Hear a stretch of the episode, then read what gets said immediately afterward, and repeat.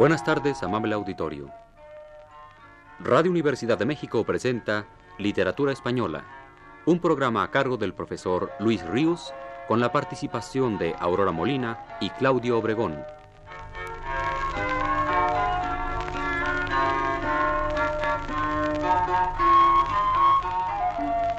Con ustedes, el profesor Luis Ríos. El viernes pasado me referí a un aspecto del epistolario que sostuvieron Miguel de Unamuno y Rubén Darío. Hoy trataré de un punto concerniente también al modernismo y al lenguaje. La labor del poeta para los modernistas, valiéndose del acervo común del idioma, de las palabras que habitan en la conciencia de todos, consiste en combinarlas de tal manera original, personal, que les infunda una nueva significación, distinta de la que aisladamente poseen. Así, dice Valle Inclán, como los monstruos creados por la imaginación de los antiguos. Puso el asidio las alas del pájaro en el lomo del toro, y el heleno pobló de centauros los bosques mitológicos de sus islas doradas. Combinaron las formas, pero ninguno las creó. Así el poeta. Su verdadera y única facultad está en lograr nuevas combinaciones de vocablos que traigan consigo nuevas formas, pues sólo de este modo, sobre el valor que en sí tienen las palabras, y sin contradecirlo, puede dárseles, afirma Valle Inclán, un valor emotivo engendrado por mí. Crear sobre el sentido propio, general de las palabras, al ayuntarlas, un nuevo sentido personal, afectivo, irrepetible. El modernismo no puede aceptar, por consiguiente, un lenguaje dado al que recurrir. No existen reglas válidas, ni menos una lógica que lo rijan. La sola unidad del idioma es la palabra, no la oración ni el período, menos aún claro las partes tradicionales del discurso. La palabra es el único punto de partida del cual el poeta ha de lanzarse a su creación, y sólo lo será ésta verdaderamente si se le da a la palabra compañía nueva, de manera que cobre un valor peculiar, insólito, que es lo que la justifica estéticamente. Porque las palabras son siempre una creación de multitudes. Alumbran en la hora que se hacen necesarias como verbos de amor y comunión entre los hombres. Así acontece que aquellas larvas de emoción recóndita, indefinible, nebulosa, que a unas conciencias distingue de otras, no pueden ser aprisionadas en sus círculos ideológicos. Estas larvas de emoción recóndita, indefinible, nebulosa, que distinguen a una conciencia de todas las demás, son las que el poeta han de infundir en las palabras para alcanzar la expresión poética. ¿Cómo hacerlo? El poeta ha de confiar a la evocación musical de las palabras todo el secreto de esas ilusiones que están más allá del sentido humano, apto para encarnar en el número y en la pauta de las verdades demostradas. Y más adelante insiste Valle Inclán, qué adjetivo, qué imagen, qué ensamblaje alejandrino de las palabras podrá fijar cada una de esas visiones y mostrar el matiz de su diferencia. El secreto de las conciencias sólo puede revelarse en el milagro musical de las palabras. En el milagro musical, esto es, en algo que está dentro, como preñándola de la música, de la mera sensación acústica que la palabra como sonido posee. La realidad, la fuerza, la eternidad del poema radica en ese fondo de intuición individual, única, del poeta lo mismo que la palabra por sí no puede significar nunca, puesto que ella ya contiene su propio significado, ajeno a la emoción íntima del poeta. No puede éste, entonces, valerse de ella, si no es presentándola de modo que llegue a crear una ilusión de esa intuición suya, y tan solo ilusión, ya que la expresión directa es imposible, puesto que se refiere a algo indefinible.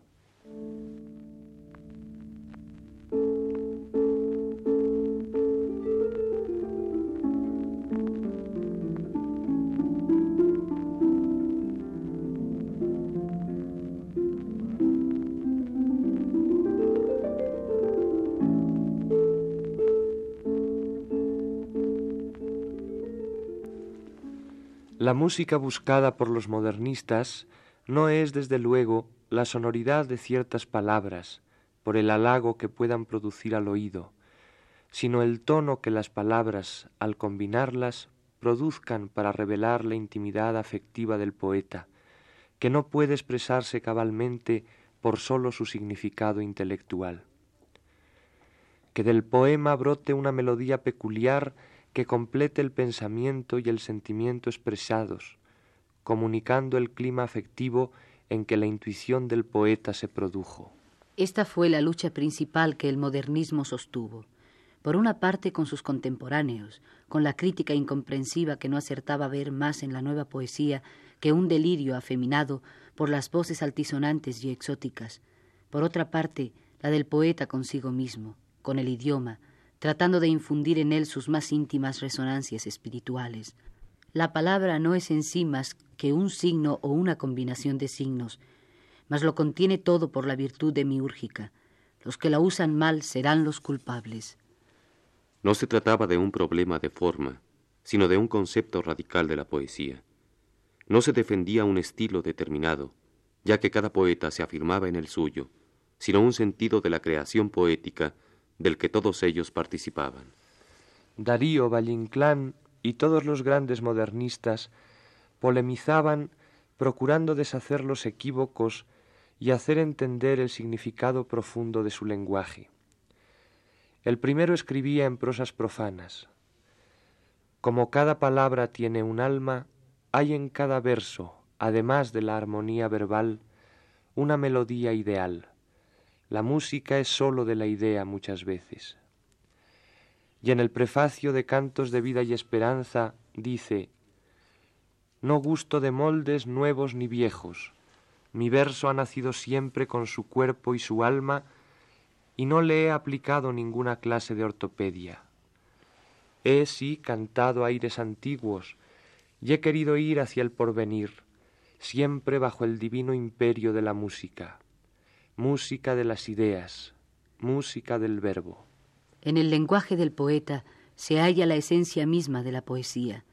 Esta podría ser la máxima del modernismo si ya olvidada la vieja división de fondo y forma, olvidada desde luego por los modernistas, no le diésemos al lenguaje una dimensión instrumental, sino que asimilásemos a él el contenido intelectual que en los vocablos se encierra. La palabra será reveladora y única cuando obedezca a la ordenación poética y no conductora tan solo.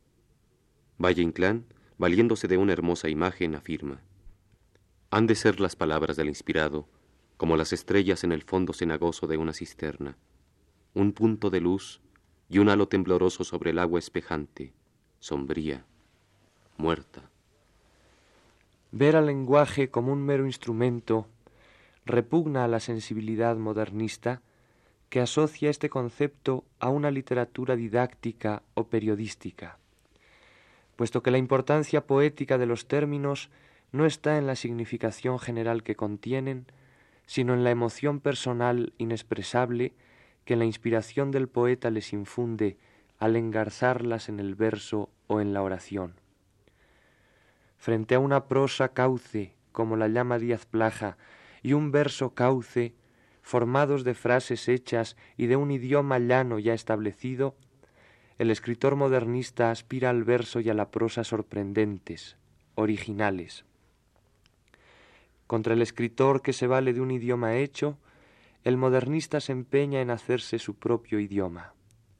Aquel piensa que sus ideas pueden discurrir por el cauce de la lengua común y no se entretiene en preocupaciones de estilo, temeroso de que se detenga o se diluya su mensaje. El modernista piensa que la comunicación misma de sus intuiciones poéticas se logra en la creación de su idioma.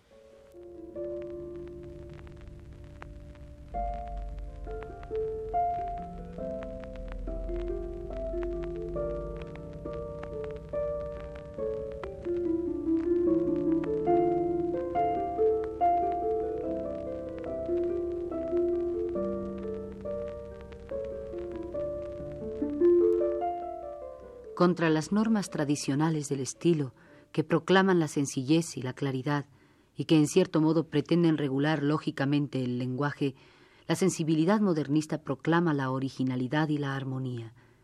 El arte no es un conjunto de reglas, sino una armonía de caprichos. Como el objeto del arte literario está en dar a luz lo que por su naturaleza es indefinible, la música de las ideas y los sentimientos, y no las ideas y los sentimientos, la claridad, la sencillez, no valen como aspiración estilística.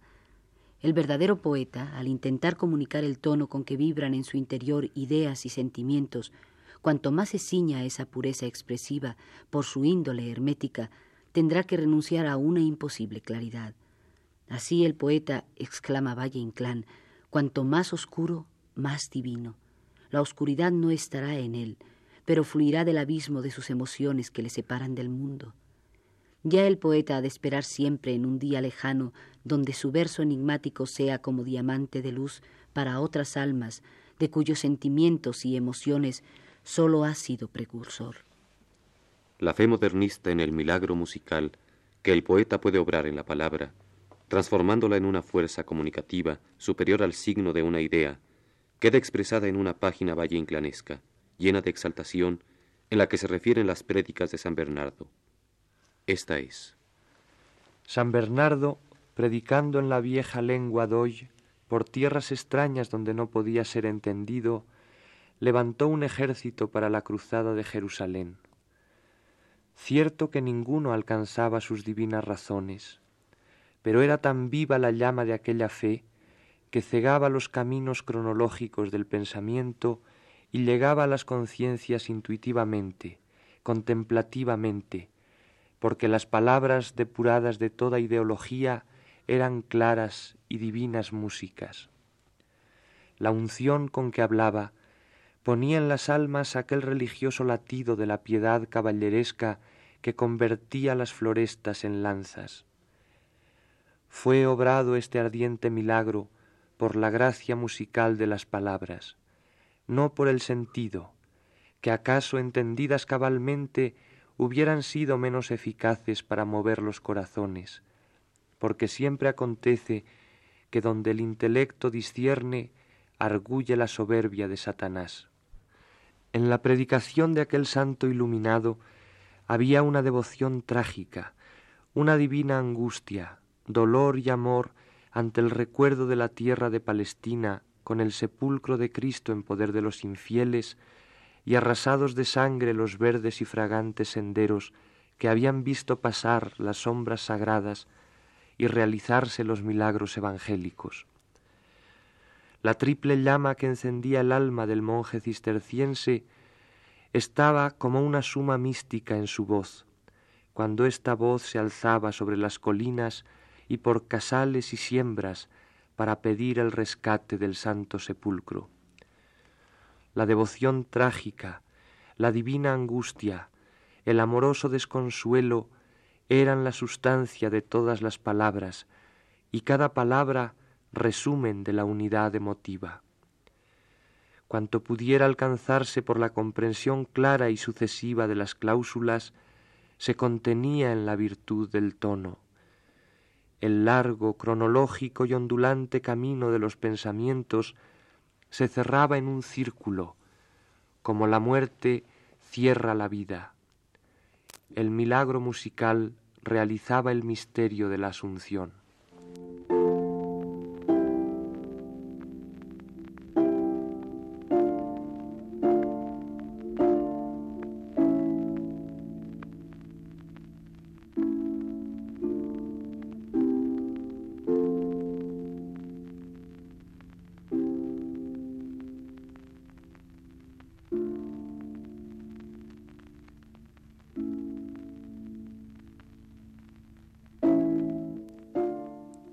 Esta pasión del modernismo por el lenguaje, si bien es cierto que en algunos casos derivó en un amaneramiento reprobable, tuvo que influir positivamente en la literatura de lengua española contemporánea y posterior, y aún se advierte en los escritores que combatieron a los modernistas.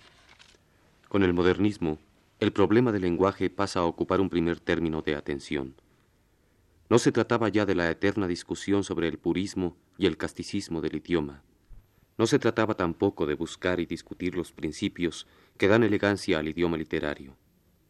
No era pues cuestión histórico-gramatical, retórica ni preceptiva. El problema que nuestra literatura se plantea con el modernismo es la identificación del lenguaje con la esencia poética. Este nuevo planteamiento del problema del lenguaje repercute en toda la creación literaria. En la prosa, como lo ha advertido Díaz Plaja, esta repercusión del espíritu modernista es enorme. A lo largo del siglo XIX, heredero en esto del anterior, rige la vieja diferencia del verso y de la prosa, que condenaba a ésta a ser sólo el hilo conductor de las ideas del escritor, sin posibilidades artísticas en ella misma. Habría desde luego que señalar la excepción importantísima de Becker. Respondía esta idea también al concepto instrumental del lenguaje que el modernismo vino a negar.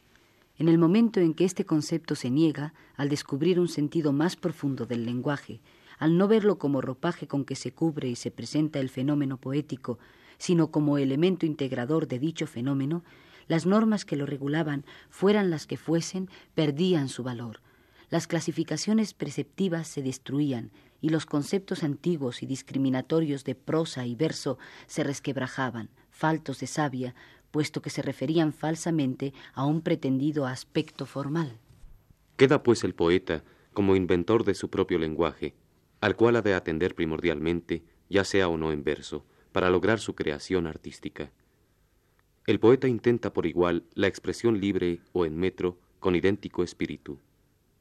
Aparecen en nuestra lengua por primera vez los poemas en prosa, y hasta podría señalarse el nacimiento de un germen de hibridismo verso-prosa, que si bien no tuvo importancia por los frutos dados, sí la tiene como fenómeno revelador de este nuevo concepto del lenguaje del poeta, liberado ya de las viejas limitaciones, y que a partir del modernismo prevalece en nuestra literatura. Cierto es que pueden señalarse algunos antecedentes entre nuestros escritores antiguos que concedieron al idioma una jerarquía artística fundamental. Nada quita la importancia que el modernismo tiene en este punto el que los haya, sino por el contrario la afianza. Uno de los más dignos de recordarse, y naturalmente admirado en extremo por los modernistas, es Fray Luis de León, que en los nombres de Cristo alcanzó una perfección en el lenguaje ni conocida ni superada. De su prosa escribe Menéndez Pidal y parece que alude al ideal modernista. Arte de selección cuidadosa de palabras y hasta de letras, arte de cálculo y medida en la disposición de frases, arte en todo diestro, esmerado y primoroso que nos ofrece la lengua castellana ataviada con todos los elementos poéticos y musicales de que es capaz y levantada a la altura de las lenguas clásicas. Y el propio Fray Luis, consciente de su propósito, en la introducción al libro tercero, contesta a sus detractores diciendo, Y de estos son los que dicen que no hablo en romance, porque no hablo desatadamente y sin orden, y porque pongo en las palabras concierto y las escojo y les doy su lugar. Porque piensan que hablar romance es hablar como se habla en el vulgo, y no conocen que el bien hablar no es común, sino negocio de particular juicio, ansí en lo que se dice como en la manera como se dice. Y negocio que de las palabras que todos hablan, elige las que convienen y mira el sonido de ellas, y aun cuenta a veces las letras, y las pesa, y las mide, y las compone para que no solamente digan con claridad lo que se pretende decir, sino también con armonía y dulzura. La influencia en este sentido del modernismo no se limita a la literatura propiamente dicha, sino que alcanza a la crítica literaria. Sin el prestigio artístico que el lenguaje alcanza con los modernistas, no podríamos explicarnos la existencia de una crítica que ya es una escuela, de la que Damaso Alonso es el principal representante y que pretende llegar al conocimiento del fenómeno poético por un método estilístico de una gran sutileza. Su estudio sobre un fragmento de la égloga tercera de Garcilaso es un ejemplo extremo de cómo en la ordenación de las palabras del poeta en los valores fonéticos que contienen, en la alternación de las vocales, en la colocación de los acentos, busca el misterio de la creación poética. Bastará copiar aquí unos párrafos de ese estudio para comprobarlo. Dice en uno de ellos. Observemos el encanto especial del verso El agua baña el prado con sonido. Otra vez tenemos que pensar en la afinidad selectiva de las palabras removidas en la creación por la necesidad del ritmo. ¿Por qué este verso produce esa maravillosa sensación de transparencia y frescura? Hay que tener en cuenta que es un endecasílabo casi totalmente yámbico. Observemos, el acento yámbico cae sobre tres vocales A. Estas se hallan colocadas como en tres cimas de ondas consecutivas y prestan su diafanidad clara al comienzo del endecasílabo, el cual cambia sus vocales al final del verso porque exactamente a la claridad y tersura el agua baña el prado, se le aumenta ahora un nuevo elemento, un sonido cristalino, argentino. Pero es que Garcilaso eligió sus vocales. Damos otra vez en el misterio de la forma poética. Él no las eligió con su razón, las seleccionó hondamente, turbiamente en el proceso, claramente en el resultado, con su sensibilidad. Sí, los sonidos que formen la palabra, vocales, consonantes, lo mismo que las palabras, en trance rítmico, agitadas por una emoción del poeta, tienen maravillosas afinidades selectivas. Las palabras se unen en conjuntos, tajo, soledad, sauces. Las vocales tienen también misteriosas asociaciones, y los acentos rítmicos, como un alma invasora, se infunden ya en las palabras que esa selección asociativa había hecho cuajar en nexo imaginativo, tajo, soledad, sauces, y también hiedra, tronco. Ya en las vocales, que se alveaban juntas, resaltan ahora más su tersura y su nitidez. Anacrónica ya la obsesión de ver tan solo el brillo verbal en la poesía modernista, la crítica de nuestro tiempo no puede pasar por alto para la comprensión de nuestra literatura en el siglo XX el nuevo sentido que el lenguaje le dio a aquel grupo de poetas, sin que sea un obstáculo para ello la melifluidad en que en ocasiones derivaron algunas de sus obras melifluidad que lejos de ser una consecuencia de esa honda pasión por el lenguaje, significa un desvío, un falseamiento momentáneo de la verdad de esa pasión.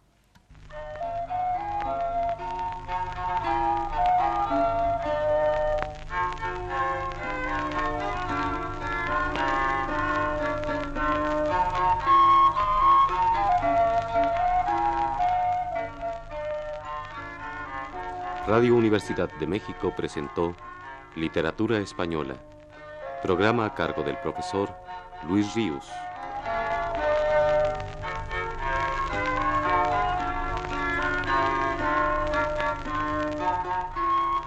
En una intervención especial, escucharon ustedes la voz de Aurora Molina.